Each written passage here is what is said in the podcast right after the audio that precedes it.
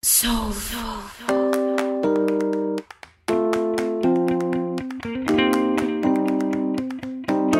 Hola, buenos días, buen día a todos, a todas y a todes. Estamos aquí en nuestro tercer capítulo de La Cuarta Ola, la segunda temporada, el podcast de feminismo del mostrador.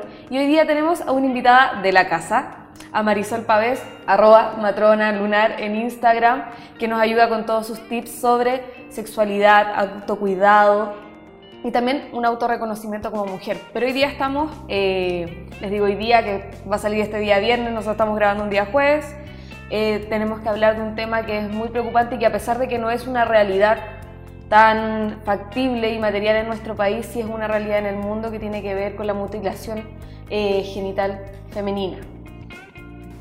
Hola Maca, gracias por la, por la invitación.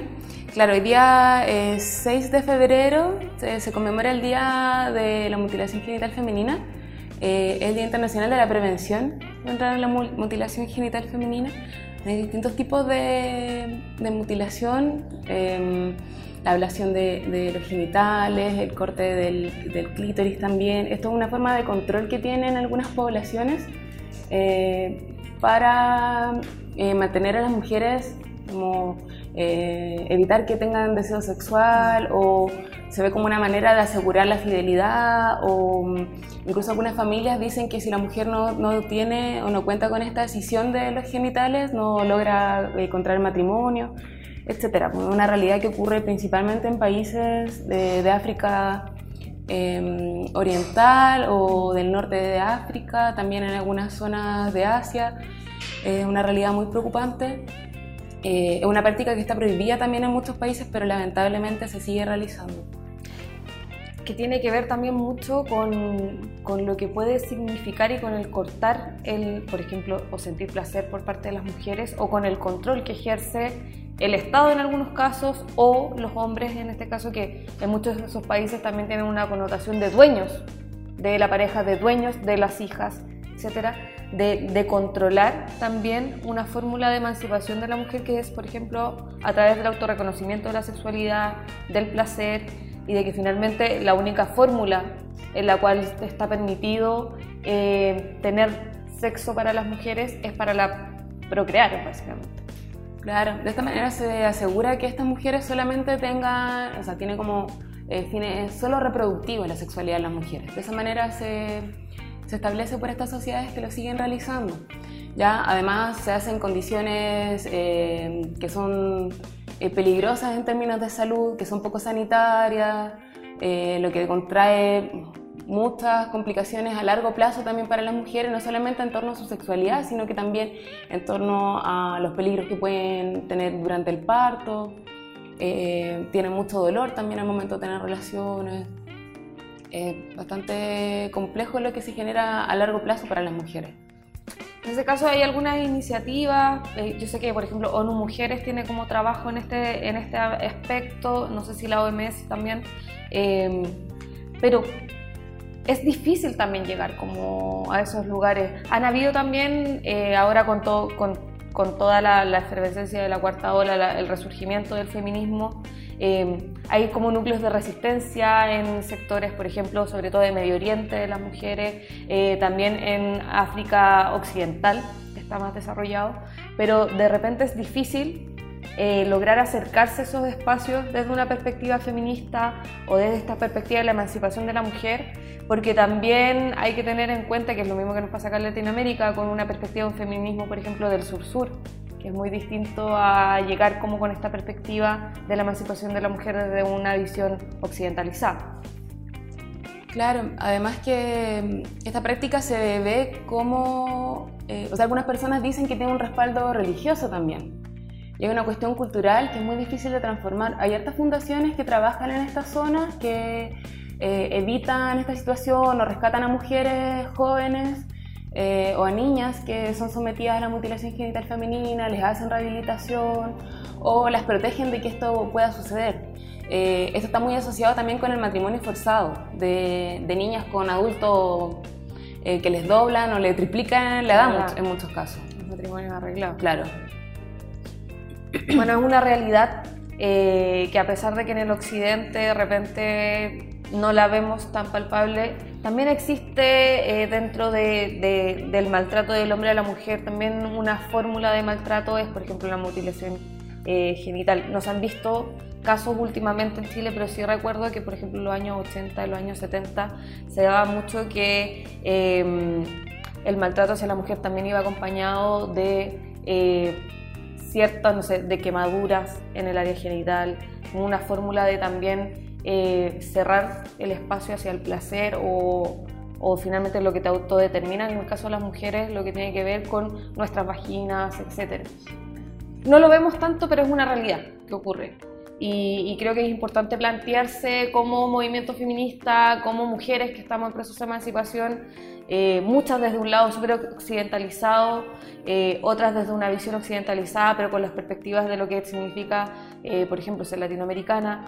Em, plantearse que esas luchas existen y están, así como por ejemplo en Centroamérica también persiguen a las mujeres eh, y también se ha dado una nueva fórmula de casi casa de brujas en contra de, las feministas o de aquellas que reivindican los derechos de las mujeres. Eh, hay lugares que están vivamente en un retroceso o se quedaron anquilosados en, en mediados de siglo. Y creo que eso también hay que tenerlo en cuenta. Claro, o sea, las reivindicaciones de las mujeres llevan años y Em, parte de algo tan básico como el respeto de nuestros cuerpos. Una cuestión como em, que todos los cuerpos feminizados tienden a ser castigados muchas veces por el Estado, eh, porque también pienso que nos ven como un peligro. Eh, porque el movimiento feminista eh, ha sido vanguardia, es subvertido, subversivo, tiende a querer transformarlo todo y por lo tanto es peligroso para el orden establecido. O sea, lo vemos acá también. Claro, o sea, lo vimos los primeros días de la revuelta popular también.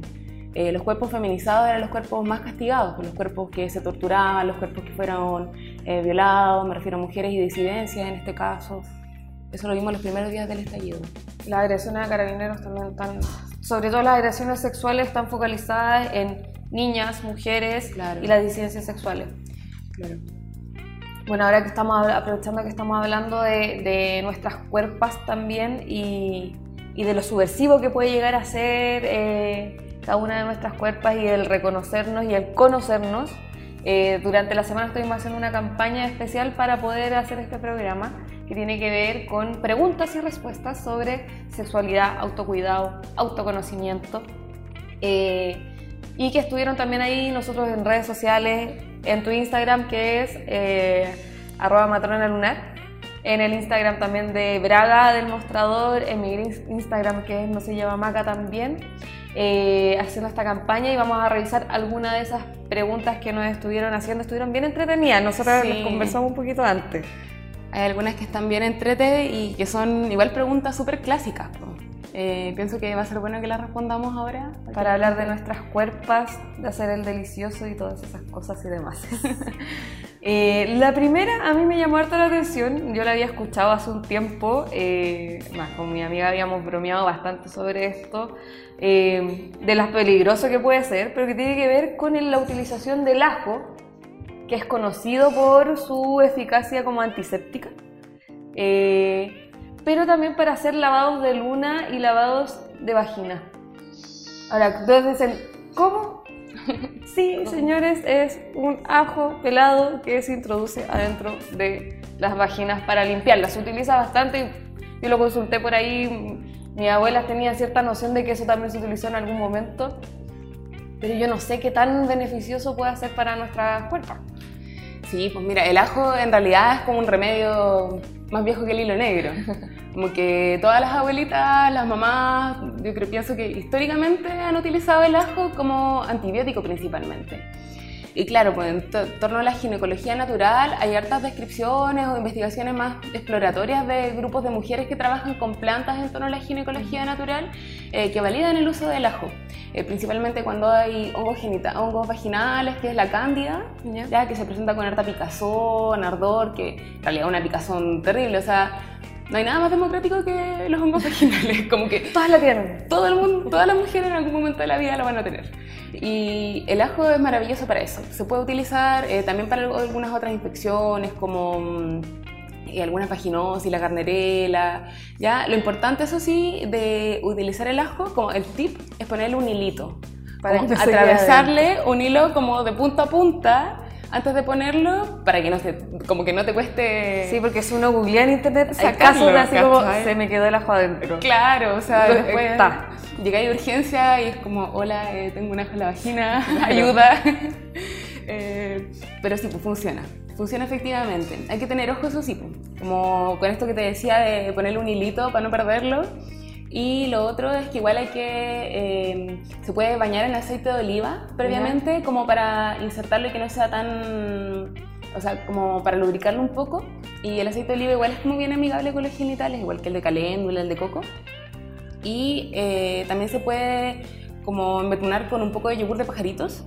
Ya. Ya, el yogur de pajaritos tiene lactobacilos, que son los mismos lactobacilos que tenemos en la vagina y que nos protegen de un montón de infecciones. Entonces, si lo, eh, como lo metes en un poquito de yogur y lo pones adentro, Es mucho más fácil su inserción. claro, y también puede ser más beneficioso. Pues esto, esto es un remedio que se ocupa, ojalá en las noches, de 3 a 5 días y O sea, como de efectos. 3 a 5 días, como todos los días un ajo distinto Claro, en la noche. en la noche. Claro. Y es como por mientras duermes o, o No, un rato y... Mientras duermes, pues tampoco Ya. todo el día con el ajo. Igual puede ser irrita- irritante en algún punto, o sea, Sí. si es que al- alguien lo ocupa y tiene efectos negativos o no se siente bien con esto, mejor que lo saque y, y, vaya con su... y consulte. Porque, su matrona a preguntar. Porque siempre matrona. prioridad, prioridad. Un consejo mío propio, siempre matrona. Prefiramos las matronas. Segunda pregunta. ¿Es normal menstruar tres veces en el mes? ¿Puede ser polimenorrea? Claro. A ver, es que mm, hay que distinguir, porque eh, hay que distinguir el tipo de- los tipos de sangrado. ¿ya? Saber si efectivamente es una regla lo que estás teniendo y que efectivamente te está llegando la regla tres veces en el mes o estás teniendo un sangrado por otra cosa. Entonces ahí sí o sí hay que preguntar, hay que consultar. a- Claro, porque por ejemplo hay algunos anticonceptivos que tienen solo progestina, los que tienen una sola hormona, por ejemplo las pastillas que te dan cuando estás amamantando, eh, las que te dan cuando tienes hipertensión, eh, algunos los inyectables trimestrales también. Todos esos anticonceptivos te pueden provocar algo que se llama spotting. El spotting es el sangrado intermenstrual. O sea, durante tu ciclo, no sé, pongamos 28 días promedio, te debería llegar la regla una sola vez, pero cuando se ocupan estos anticonceptivos, también el implanón, que es el palito que se pone en Sí. el brazo, ya, esto te pueden provocar este sangrado, como intermenstrual, que salen como un goteo, que casi nunca es rojo, sino que es más marrón. Como le dicen nuestras madres, la sangrasa. Eso. Entonces, eh, si es eso y se están ocupando anticonceptivos, es un efecto secundario un poco molesto, pero normal. Ahora, si no estás ocupando anticonceptivo y te llega la regla tres veces en el mes, hay algo que no está bien ahí en las hormonas y hay que empezar a pesquisar, pues hacer exámenes, eh, ecografía, para ver si es que no se pudiera ver algo dentro del útero que estuviera provocando el sangrado, etc. Sí o sí, hay que, Hay que ir a verse. hay que ir a verse. Vayan a la matrona si es que están sangrando tanto. Esta pregunta a mí me llamó mucho la atención, porque no me la había hecho, pero creo que es muy, muy, muy importante. ¿Es posible contagiarse con el virus del papiloma cuando eh, se usa preservativo? Oh, sí, lamentablemente sí. Qué mala noticia. Pésima. Porque claro, todo el tiempo nos dice, usa condón, usa condón para protegerte de todas las infecciones de transmisión sexual. Pero en realidad hay muchas infecciones de transmisión, sexual que no te protege el condón. Eh, por eso siempre hay que echar una miradita antes de... antes de ¿Cómo está la zona? Claro, siempre hay que así echar un, un looking a ver si es que hay alguna lesión, alguna herida, algo, porque, por ejemplo, eh, te puedes pegar papiloma, herpes, sífilis, todas esas infecciones de transmisión sexual eh, que pueden tener lesiones en otros lugares. Ah, perfecto. Claro, te puede, te- estás expuesta, en especial con el condón masculino, el condón de pene, porque solamente protege el pene. Entonces, si hay una lesión, por ejemplo, en los testículos o en la vulva de tu pareja, obviamente lo puedes adquirir también. Usar condón femenino también es una buena opción. Claro, usar condón femenino, eh, el condón femenino es mejor en esos términos. Claro, porque como deja la vulva como completamente protegida, Mm. eh, tienes menos exposición. Pero igual hay otras zonas donde hay roce cuales, sí. y que, O claro, tú puedes tener una herida también. Sí, entonces en realidad disminuye, la, disminuye la- el contagio, pero lamentablemente no nos, no nos protege 100%. Que pidan el Sí. cartón de sanidad. Ojo con el VPH. Igual es difícil porque en los hombres no eh, es muy asintomático el VPH. O sea, prácticamente no, no presenta síntomas. O sea, solo se dedican a propagarlo, básicamente. Claro, son Y como no sufren. portadores silenciosos. Hay una comediante, eh, la- una eh, comediante que sale en Netflix que se llama Ali Wong. Sí, maravilloso. ¿La has La escuchado? amo, Es buenísima. Ella habla del papiloma y tira una talla y dice, el papiloma es un fantasma en el cuerpo de los hombres y hace bu en el cuerpo de las mujeres. Tal Sí, cual. real. Tal cual. Como que los hombres portadores silenciosos y de repente las mujeres, pa, verrugas genitales, cáncer de cuello uterino. Lo, más, lo que se puede hacer ahí como prevención es tomarse el PAP y tomarse exámenes de BPH. Y que también pedirle también que tu pareja también se esté, si es que tienen una pareja más o menos estable, supongo que también hay posibilidad de poder saber si es que ellos son portadores o no del papiloma o no. Claro, hay un examen virológico que se le puede hacer a los hombres, pero es caro, es poco frecuente. Y también pasa mucho con el papiloma que eh, tú adquieres el virus y eh, tu mismo sistema inmune cerca, en cerca de dos años lo mantiene indetectable. Entonces como que el cuerpo, el cuerpo mantiene el virus, como todos los virus que uno adquiere en algún momento se mantienen en el cuerpo, pero al estar indetectable puede ser que tú te hagas el examen y que no aparezca en el examen. ¿Y en las mujeres es más inmediata su expresión? Eh, ¿O no podemos ser portadoras y que después se haga...? Sí, podemos serlo. Puedes, puedes tener el virus en el cuerpo 10 años y luego de 10 años, no sé, tienes una baja de defensas por un periodo de estrés o porque te embarazaste y pa, aparecen los condilomas o aparecen lesiones en el cuello del útero. Hacerse el PAP. Sí, hacerse sí o sí el PAP. Más adelante hay una pregunta de eso Sí. y podemos aclararlo un poco.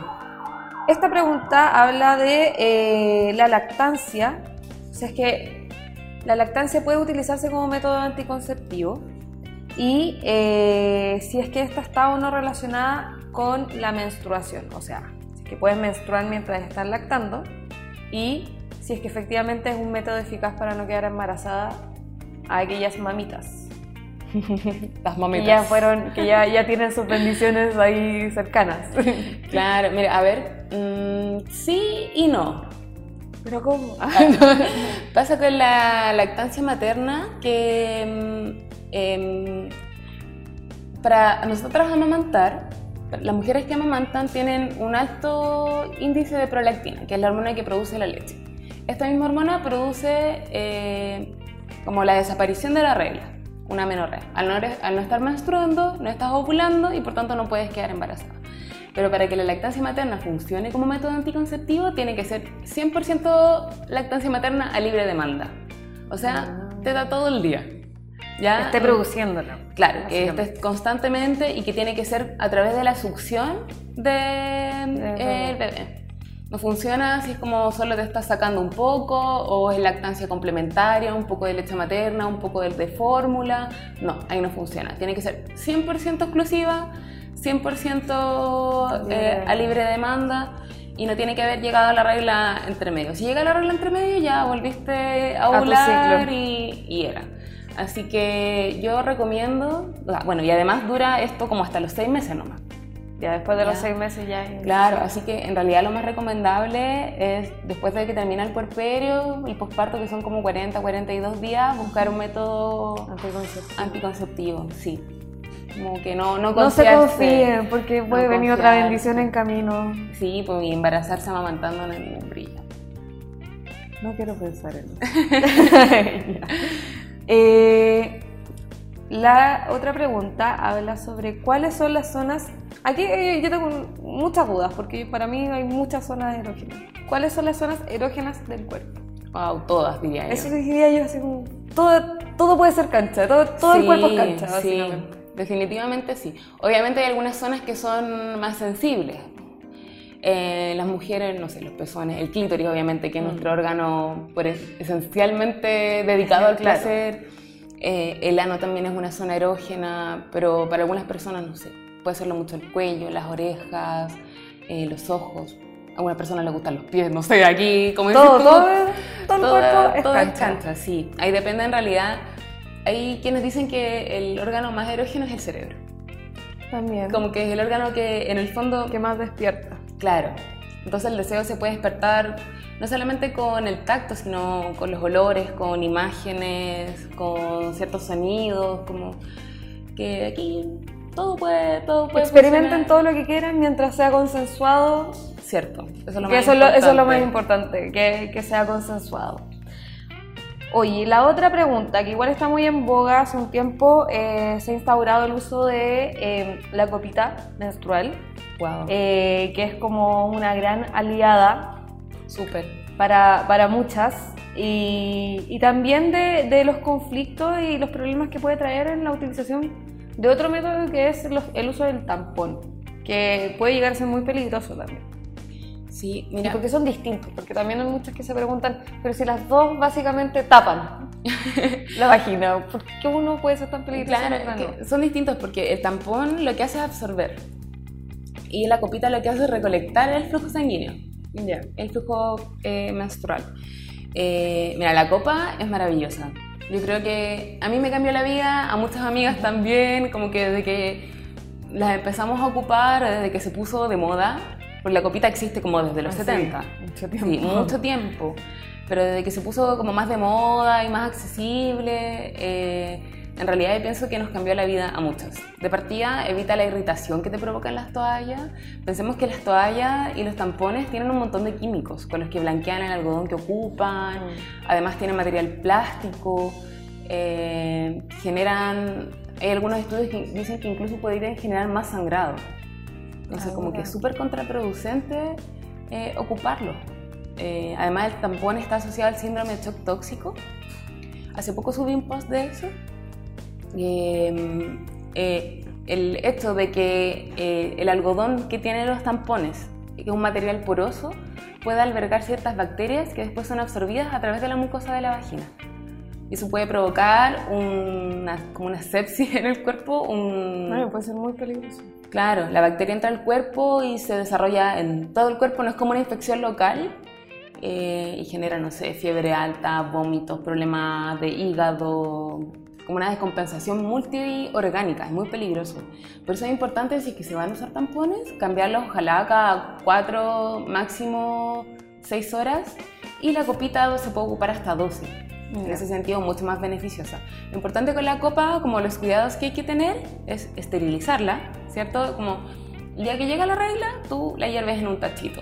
Te compras un tachito en los chinos, de estos Lo metálicos, pones al fueguito. como este tachito lechero. Sí. Bueno, es muy económico, lo hierves ahí, tienes como tu tacho metálico para hervir tu copa siempre. Igual hay vasitos esterilizadores que están vendiendo ahora, que vienen como unas pastillas donde se pueden meter al microondas, son mucho más prácticos también cuando uno viaja, Claro. eh, para andarlo trayendo. Lo importante es esterilizarla y después cuando se guarda y terminas tu ciclo, la guardas, también mantenerla esterilizada, limpia, seca principalmente, no guardarla en un lugar húmedo o en un lugar plástico cerrado. Hay que estar pendiente de, de la copita también, como de que esté en buenas condiciones, de que no se Claro. le pueda pegar un hongo, por ejemplo. Sí.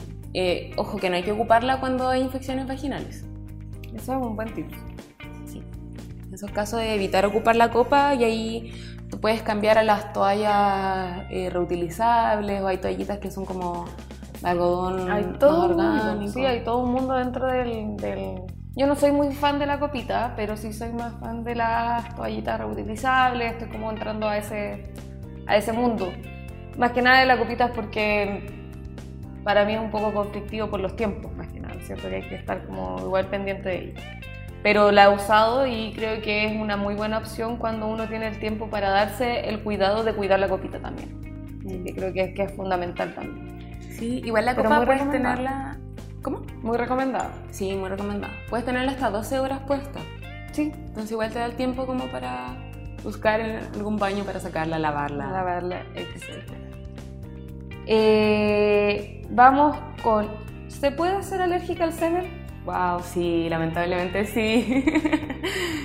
sí, se puede. Hay una proteína que tiene el semen que genera alergia en algunas mujeres. Eh, que en algunos hombres también. Incluso algunos hombres son alérgicos a su propio semen.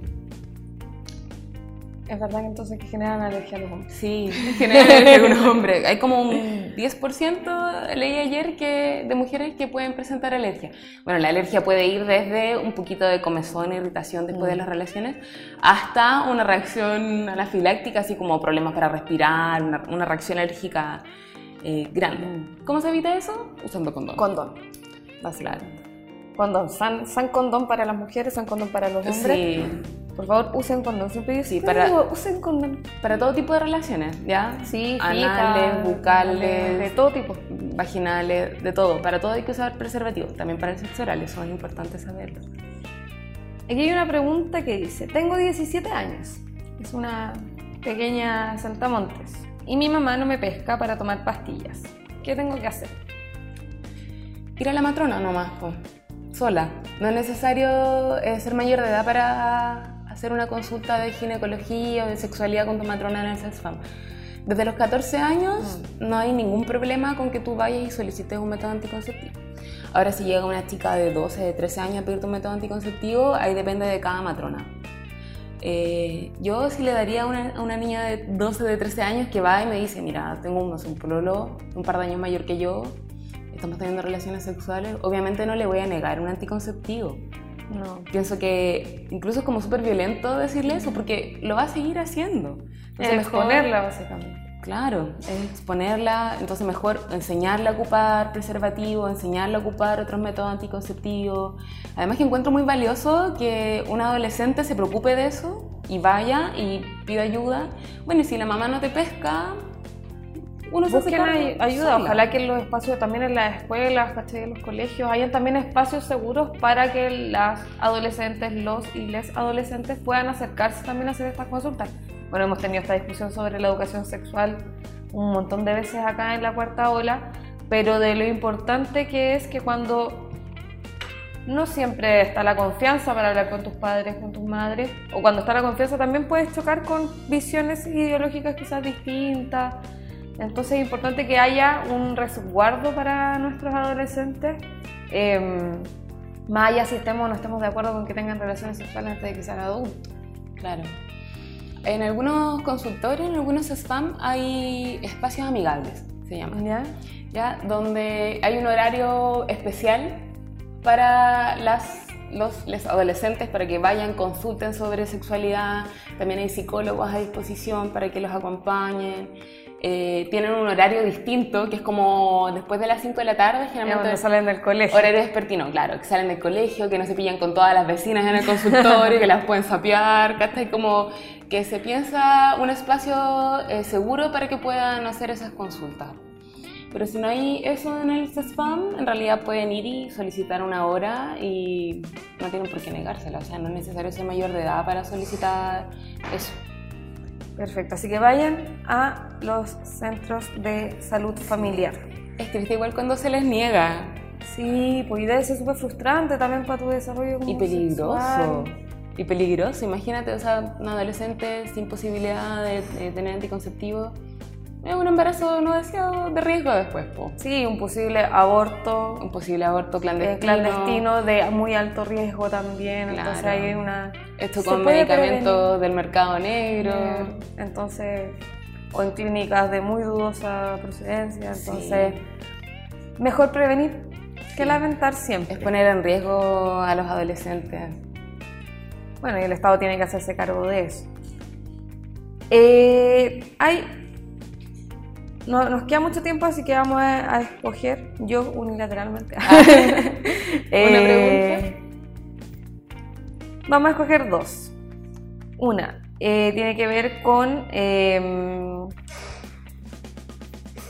muy cortita. ¿A qué edad se puede realizar el PAP? ¿Desde qué edad? Mm, según las guías nacionales, desde los 25 en adelante, porque supuestamente antes de eso no hay ciertos beneficios. Pero yo recomiendo que se tome al menos tres años después de haber iniciado la actividad sexual. O sea, si iniciaste a los 13 años, a los 16 tenés que... Sí, empezar a hacerse controles de PAP. Igual hay algunas cepas del VPH que son súper agresivas, que producen cáncer cervicuterino eh, a baja edad o vergüenza genitales, mucho antes de los 25. Entonces, una vez que uno comienza la actividad sexual es necesario ir controlándose con, con matrona. ir haciéndose exámenes, chequeos generales, no solamente de, de PAP o de VPH, sino de sífilis, de VIH, de hepatitis B, etc. Sí, hacerse todos los exámenes. Sí. Todo. la píldora del día después, ¿afecta el ciclo menstrual? Sí lo afecta. ¿ya? Generalmente cuando se toma la píldora del día después, en cualquier formato, ya sea método YUSPE o método eh, la PAE que viene como en las dos dosis, eh, sí, pues afecta el ciclo menstrual, porque es como un shock, eh, un shock hormonal y luego viene una supresión hormonal y esto hace generalmente eh, que haya un sangrado, un- algunos días después de que se toma la píldora, como más o menos unos 4 o 5 días después viene un sangrado, después mm, se retoma el ciclo normal y eso demora un poquito. Entonces, claro, pueden haber algunas alteraciones. Si uno es muy regular y entre medio se toma la píldora el día después, obviamente va a haber ahí un cambio eh, en la regla, pues puede que llegue más tarde, que se adelante un poco. Hay una cosa con la píldora del día después, yo siempre la digo, y es que cuando tú te tomas la píldora, la píldora del día después, después de que ovulaste, eh, cambia mucho su efectividad, disminuye. Sí, pues, de hecho... Y eso no se sabe tanto. De hecho, prácticamente no sirve si ya ovulaste, porque lo que hace la pastilla el día después es evitar la ovulación. Entonces, si tú ya ovulaste, eh, te tomas la píldora, igual puedes quedar embarazada. Así que para que, para que lo tengan presente. Por eso es importante tomársela lo antes posible y ojalá que no pase más de 72 horas desde que hubo la relación de riesgo y que te tomaste la pastilla. Sí, o sea, igual las cajas lo dicen así como, no después de 72 horas. Así Claro, como, que después de 72 horas ya no, no sirve. ya estuvo fecundado, ya está... Claro. Todo. Igual eh, la píldora, como a pesar de que no funciona mucho si es que ya ovulaste, tiene un efecto en el moco cervical y lo hace más grueso. Entonces evita que los espermatozoides entren, como que Ah, les, les dificulta un poquito el camino. Pues igual puede servir si ya ovulaste, pero... oh, Pero baja bastante. Baja, sí, baja con la efectividad. Eh, yo creo que estamos terminando. No sé si nos queda algo o algo que quieras destacar de las preguntas que no, nos hicieron. Eh, no, no sé si quedó alguna, alguna pendiente. Bueno, en general veo que hay hartas, hartas dudas de sexualidad.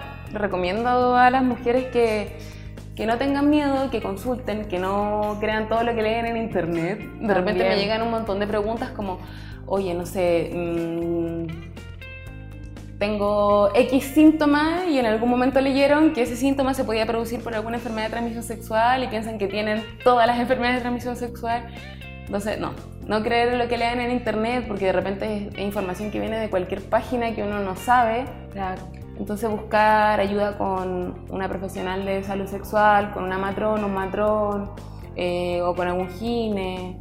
A pesar de que en general eh, me llegan usuarios con poquitas, algunas experiencias malas con ginecólogos, ginecólogas, pero igual hay buenos. Pueden buscar ahí. Pero ahí hay que recomendarse. Yo recomiendo a la Sol como matrona. eh, y en este caso también a seguirte en tus redes sociales porque estás subiendo constantemente tips y también explicando eh, una serie de, cuidados que hay que tener en el ámbito sexual. Así que te sigan arroba matrona lunar. Arroba matrona ¿En Instagram? Sí. Y no sé, algún mensaje último ahí para quienes escuchan nuestra cuarta ola Eh, a ver, que se cuiden, que usen condón. en estos veranos locos también. Claro. Ah, ojo con el verano. Cuidado con quedarse con la ropa muy húmeda. Ah, sí, peligroso. Ese es el tip de verano. No quedarse con la ropa húmeda para evitar las infecciones. Yo voy a dar un tip de marcha. Cuando uno está con la regla, eh, también es- no les voy a decir si andan con la regla, no vayan a la marcha. Pero, pero sí uno absorbe ciertas toxinas de otra fórmula y, y al menos yo he sabido varios casos eh, de amigas que han quedado mucho más golpeadas, por ejemplo, con la exposición a los gases. eh, y, y se sienten peor de repente cuando están con, con su periodo menstrual a que cuando no están. Si van y están con algún método de protección, como por ejemplo una toalla o con la misma copita, vuelvan lo más pronto posible para poder cambiarse o limpiarla. Sí, porque uno igual anda como un poquito más debilucha cuando está menstruando. Entonces, esos días mejor autocuidado. Autocuidado. Tomarse sí. el día para relajarse, ver una película, comer chocolate, regalonear, lo que quieran.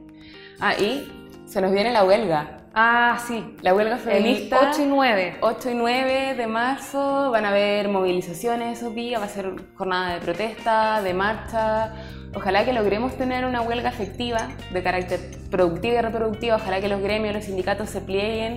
Eh, las organizaciones feministas estamos preparando lo que va a ser el 8 y el 9 de marzo. Mucho trabajo detrás de eso. Sí. El 8 de marzo la marcha es a las 12 y media en Plaza La Dignidad. La idea es que la gente vaya desde sus territorios a la plaza. Eh, que lleguen todos. claro, que llegue toda la gente y que mostremos que esto no para. Sí, importante que es un día domingo, entonces hay un llamado importante a lo que es la huelga del trabajo doméstico también. Hagamos efectiva la huelga en los hogares, que la huelga no solamente es el, la paralización como de los sistemas eh, sino que también hay huelga de hogar y creo que es muy importante hacer también ese llamado que va a ser un día domingo.